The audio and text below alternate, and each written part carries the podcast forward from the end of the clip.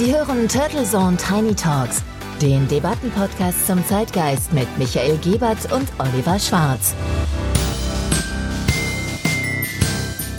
Guten Morgen und Allah! Herzlich willkommen zur Episode 115 der Turtles und Tiny Talks am Rosenmontag. Oh Mann, Oliver, jetzt kommst du schon wieder hier. Natürlich auch begrüßt die Michael Gebert, bekennender Faschings- und Karnevalsmuffel und zugeschaltet aus dieser närrischen Hochburg des Rheinlands mein geschätzter Co-Host Oliver Schwarz. Es ist wieder soweit. Die fünfte Jahreszeit ist auf ihrem Höhepunkt. Höhepunkt und wir freuen uns, zumindest ich freue mich, dass Sie auch heute Morgen wieder mit dabei sind. Ja, ob in dem Fall kostümiert wie du oder eher Karnevalsmuffel wie ich.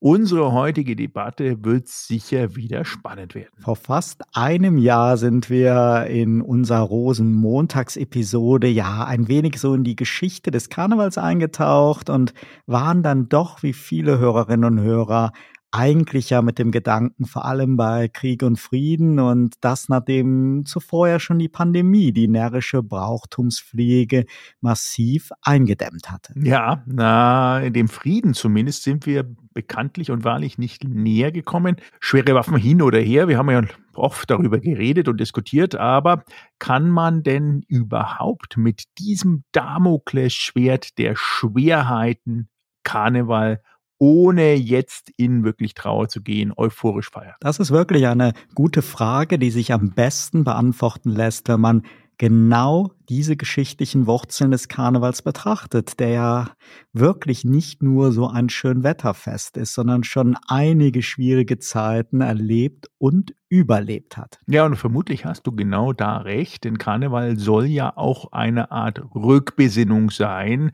und nicht nur das Trübsal immer wieder hochleben lassen, denn Karneval hierzulande definitiv droht ja ein weiterer Feind, der vermutlich gefährlicher ist als Pandemien Wirtschaftskriege oder irgendwelche Krisen da draußen. Ich ahne, was du meinst. Winnetou. Ja, Oliver, du berichtest zwar, dass es bei euch im Rheinland immer noch die gesamte Bandbreite von Kostümen aus den 50er, 60er, 70er und 80er Jahren gibt, aber mit etwas Abstand betrachtet, ist es ja wirklich kaum zu glauben, denn viel zu erbittert und puritanisch ist die Debatte um die kulturelle Aneignung ausgeartet und gefühlt gerätscht die woke Bewegung doch in bester Cancel Culture Stimmung in alle liebgewonnenen und fröhlichen Traditionen rein. Das gibt jetzt schon mal einen Shitstorm, Michael. Aber in der Tat hast du recht, dass wir Karnevalisten mit unseren fantasievollen Kostümen gegen ja so alle Gefühle unserer Mitmenschen verstoßen haben. Als Kinder waren wir Indianer, später Panda-Bären, Kapitäne und nun bin ich eine Schildkröte.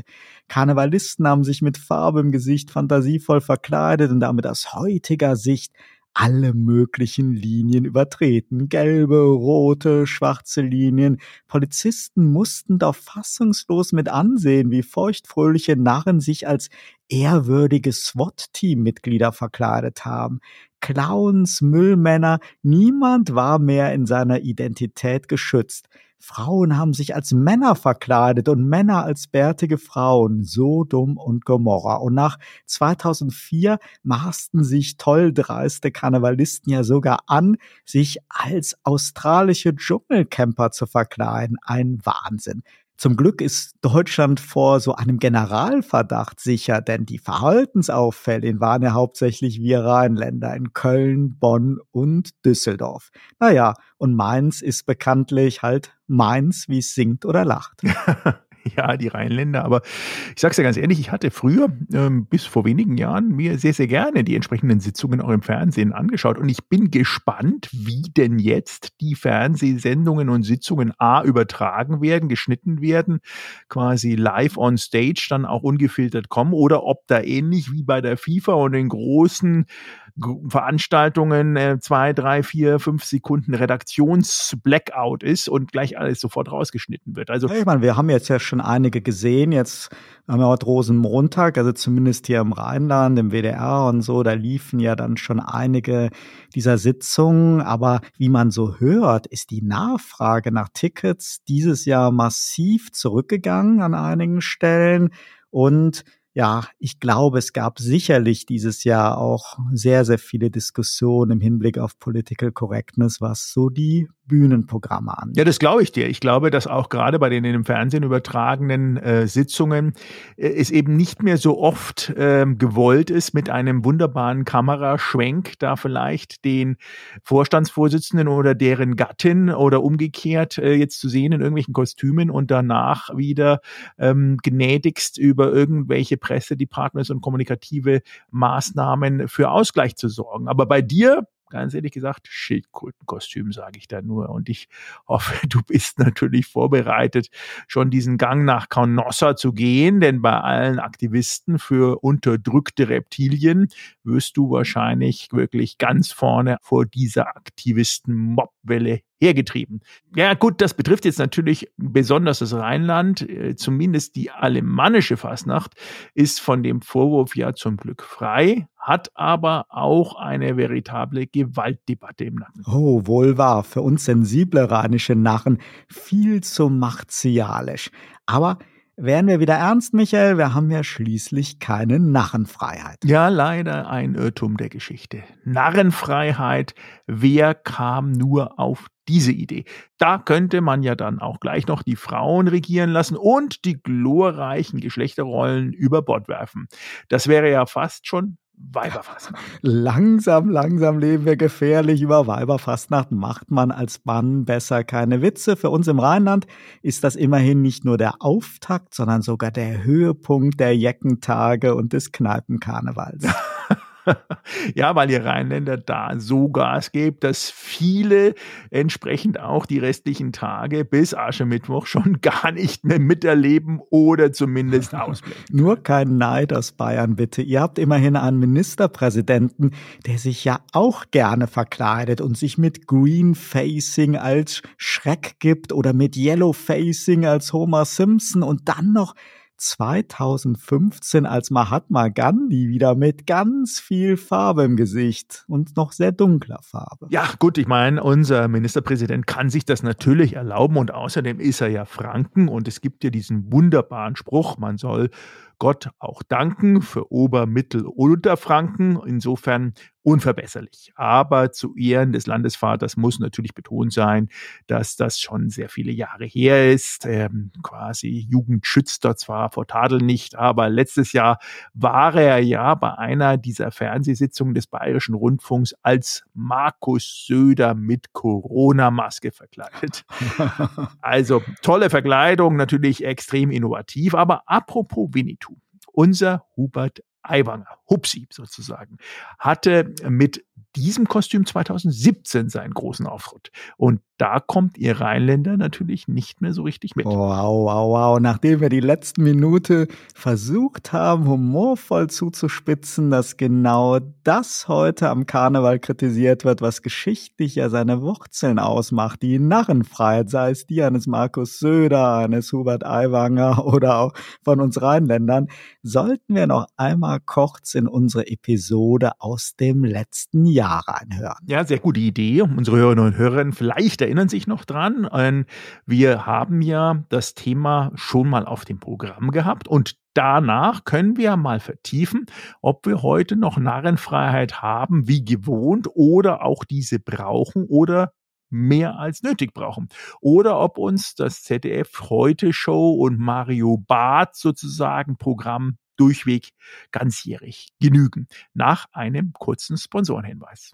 Dieser Podcast wird Ihnen präsentiert von Visual Communications Experts. Wir bringen Sie auf Sendung. Video, Livestreaming, Webinare und Podcasts. Ihre Experten für Audio und Video in der Unternehmenskommunikation. Weitere Informationen unter www.visual-communications-experts.com.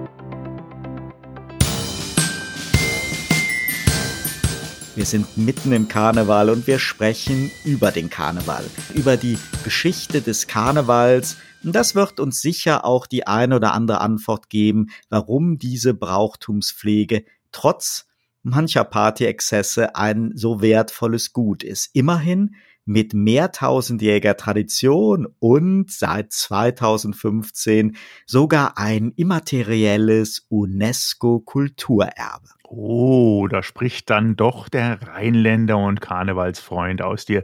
Und ich beginne mal 5000 Jahre zurück in Mesopotamien. Denn in dieser Zeit, 3000 Jahre vor Christus, war der heidnische Vorläufer des Karnevals in dem Gebiet, das zum größten Teil dem heutigen Irak und dem Nordosten des heutigen Syriens zugerechnet wurde, ein ganz zentrales Fest, was gefeiert wurde. Eine altbabylonische Inschrift gibt da auch Kunde drüber, dass es wirklich bewiesenermaßen so war, dass der Priesterkönig Gudea zu einem siebentägigen Fest ausgerufen hat, und zwar nach Neujahr. Die Inschrift dort besagt auch schon, dass man sich sozusagen neuer Kleider und neuer Möglichkeiten gewähr und gewahr sein sollte. Dass aus der Sklavin ein Herr wurde, dass aus dem Sklaven ein Herr wurde, dass aus dem Herrn ein Sklave wurde, dass der Mächtige und der Niedere tauschen und dass man sich Kostüme anziehen sollte. Und zum ersten Mal das Gleichheitsprinzip aus ausgelassenen Festen, die dort auch praktiziert wurden. Und dies ist bis heute natürlich ein charakteristisches, wie du es so schön sagst, Brauchtumsmerkmal des Karnevals. Eigentlich war es auch ein heidnischer Brauch und eben nicht ein christlicher Brauch, um den Winter und die kalte Jahreszeit auszutreiben. Und diese Form wird heute noch in den Umzügen im badischen, im schwäbischen und auch im schweizerischen Raum sehr deutlich nochmal nachgebildet. Im Christentum dann entstanden zwei Fastenzeiten. Die eine beginnend am 11.11., .11., quasi zur Vorbereitung auf das Weihnachtsfest. Und die andere beginnend am Donnerstag vor Aschermittwoch zur Vorbereitung auf das Osterfest. Da auch nochmal ganz spannend die Überschneidung der Religionen, denn das Fasten als zentrales Element, die freiwillige Einschränkung der Nahrung ist also in allen Weltreligionen als Opfer, Buße und als Mittel zur Reinigung besondere Zeit im Leben verstanden worden. Und 700 nach Christus wurde ja im Islam eine monotheistische Religion geschaffen in Arabien, die aus Mekka heraus stammend von Mohammed gestiftet wurde. Und eine der fünf Grundsäulen ist dann der einen ganzen Monat dauernde Fastenmonat Ramadan. Und aus den Begriffen Fast, Nacht und Karneval, wobei lateinisch Carne das Fleisch und Val ohne es, wurde das christliche Karneval und Fastnacht deutlich herausgearbeitet. Die literarisch älteste Erwähnung, 1206, der sogenannten Fasnacht, gab es dann und darauf wurde dann ordentlich auf die Pauke gehauen und das donnernde Leben genossen und ein paar eckige Runden gedreht, was ein Minnesänger, der Wolfram von Eschbach, auch aufgegriffen hat. Dann war also auch zentral das Feiern und das Fröhlichsein im Mittelpunkt. Und so hat sich das sukzessive entwickelt, so wie es heute in Deutschland sehen. Einige Stationen, 1220 nach Christus ist im Rheinland die erste Erwähnung, dann 1467 in Westfalen und 1814 nach Christus in Aachen und Schwaben. Und so sukzessive der Erfolgszug dieses Brauchtums Karneval und Fastnacht vorangetrieben. Allah, wir schreiben den 20. Februar 2023 und am Rosenmontag haben wir die letzten Minuten in unsere Rosenmontagsepisode vom Vorjahr reingehört. Ja, sehr, sehr lustig. Zum einen natürlich sich selber mal wieder zu hören und zum anderen auch, ja, zu reflektieren, was in so einem Jahr dann alles passieren kann. Wir sollten das auf jeden Fall häufiger machen. Und ich habe die Zeit genutzt und mir noch einmal die schönsten Kostüme von Markus Söder und Hubert Aiwanger angesehen. Da steht euch in Bayern morgen ja noch was bevor. Aber natürlich haben wir selber aufmerksam zugehört, denn Ursprung und Geschichte des Karnevals sind wirklich spannend. Und Narrenfreiheit und Weiberfastnacht sind vor diesem historischen gesellschaftlichen Kontext ja geradezu revolutionär gewesen. Ja, das würde ich auch so sehen. Umso erschreckender, dass gerade das Verkleiden und auch der Rollentausch heutzutage ja sogar Kindern, Jugendlichen und auch allen anderen, die wirklich Spaß dran haben und sich keine größeren Hintergedanken da machen sollen und auch tun,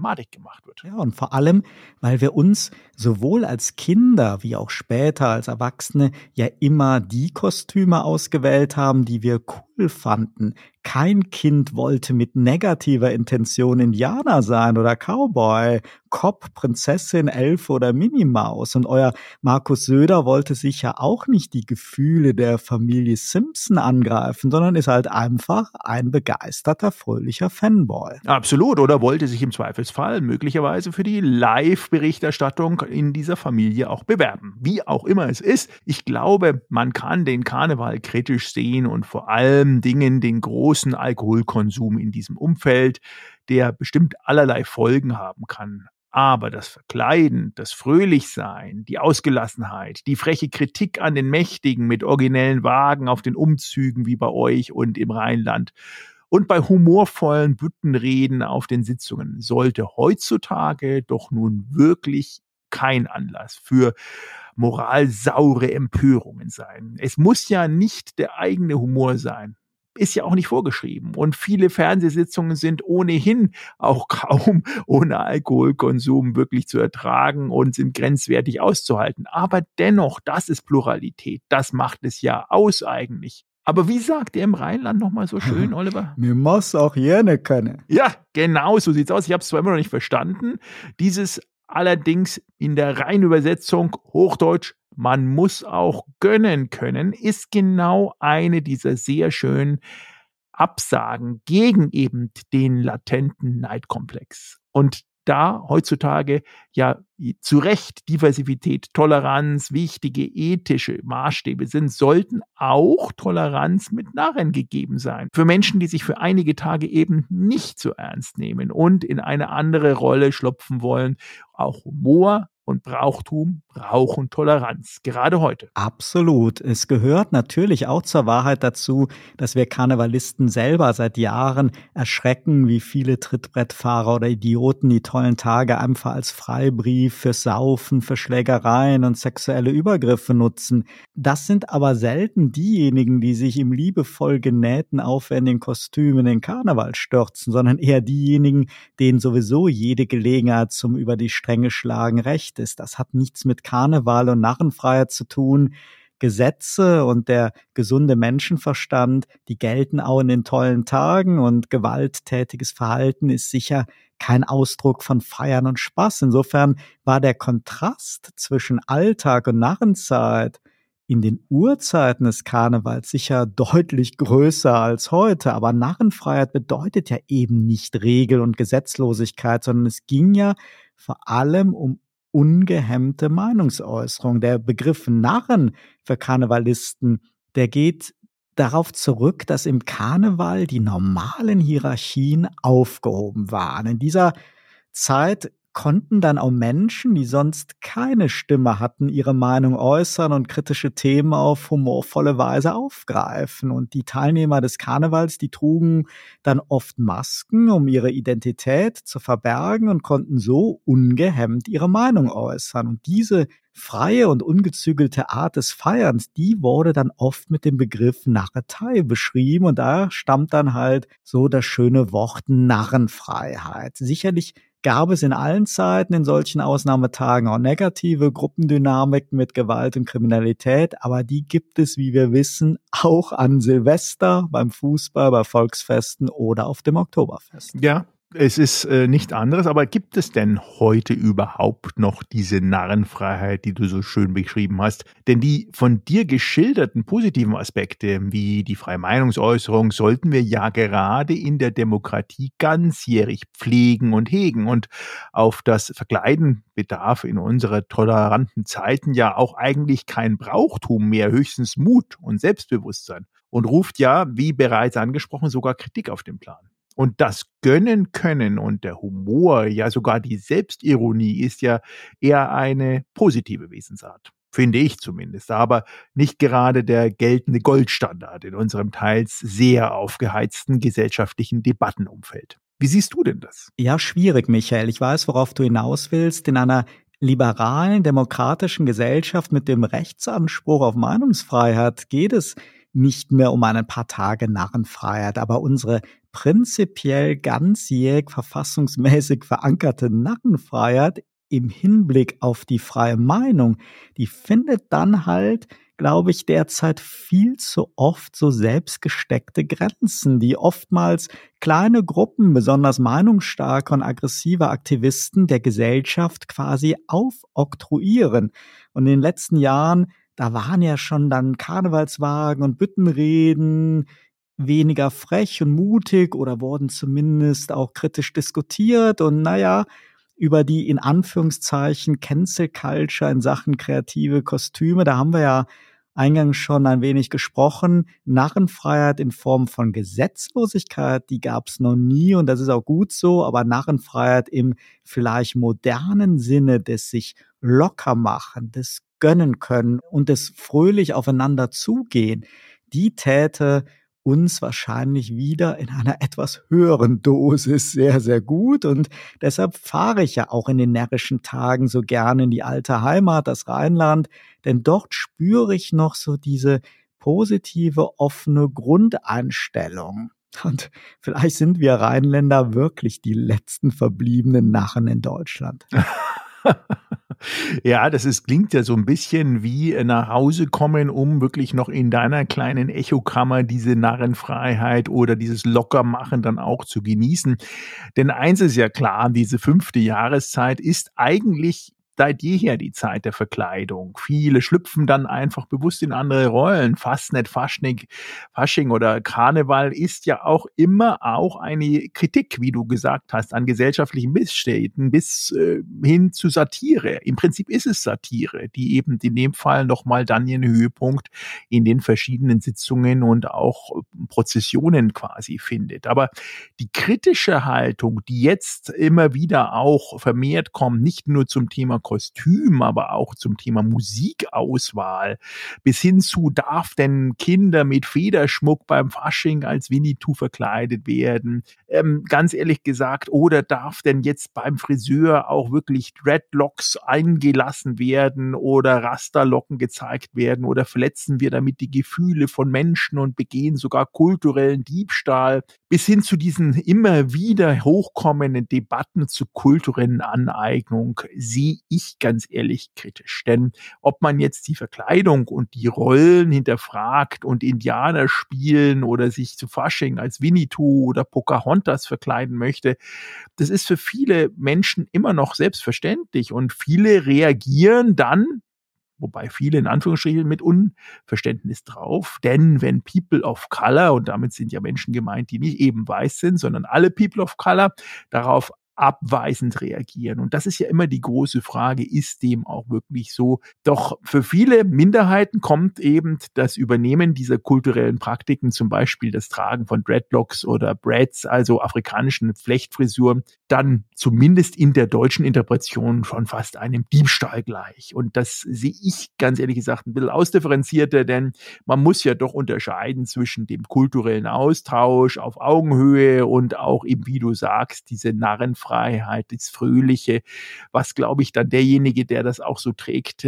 jenseits von Aneignung sieht und sich nicht als dominante Kultur sieht, der sozusagen diesen Minderheitskulturen sich bedienen kann, um dann beispielsweise für irgendwelche kommerziellen oder eigennützigen Zwecke ausnutzen wird. Und vor allen Dingen, man wählt ja das Kostüm, weil man etwas besonders gut oder besonders schön findet und nicht um sich über jemanden lustig zu machen oder darüber zu erheben, Insofern ist das ja eine Ehrerbietung, eine Hommage. Das sollten sich einige Leute mal überlegen, wenn sie sich über Kostüme aufregen. Und allen Hörerinnen und Hörern, die sich selber zu den Jecken zählen, wünsche ich auf jeden Fall einen tollen Rosenmontag und euch im Süden morgen einen schönen Faschingsdienstag, auch dem Markus und dem Hubert. Und wer von Ihnen, liebe Hörerinnen und Hörer, mit Karneval so wie Michael eher fremdelt, wir haben eine gute Nachricht. Schon Mittwoch ist wieder alles vorbei. Das lässt sich doch aushalten. Und mein Tipp als Rheinländer,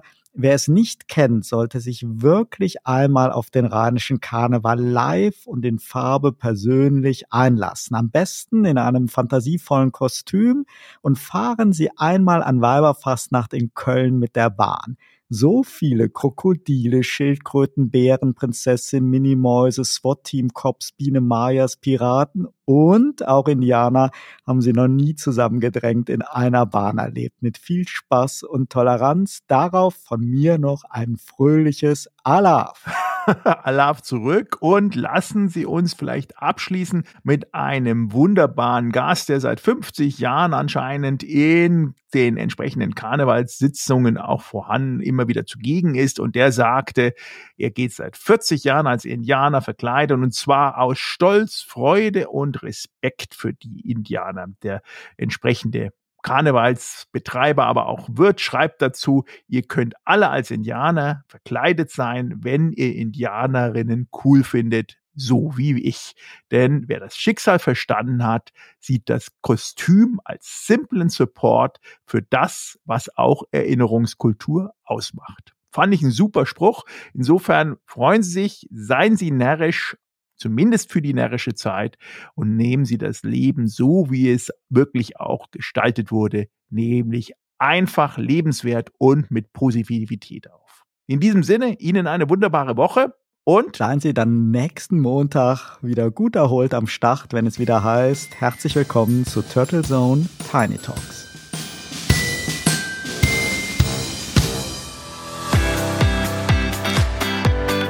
Turtle Zone Tiny Talks der Debattenpodcast mit Michael Gebert und Oliver Schwarz. Immer zum Wochenstart auf allen Podcast-Plattformen und auf turtlezone.de.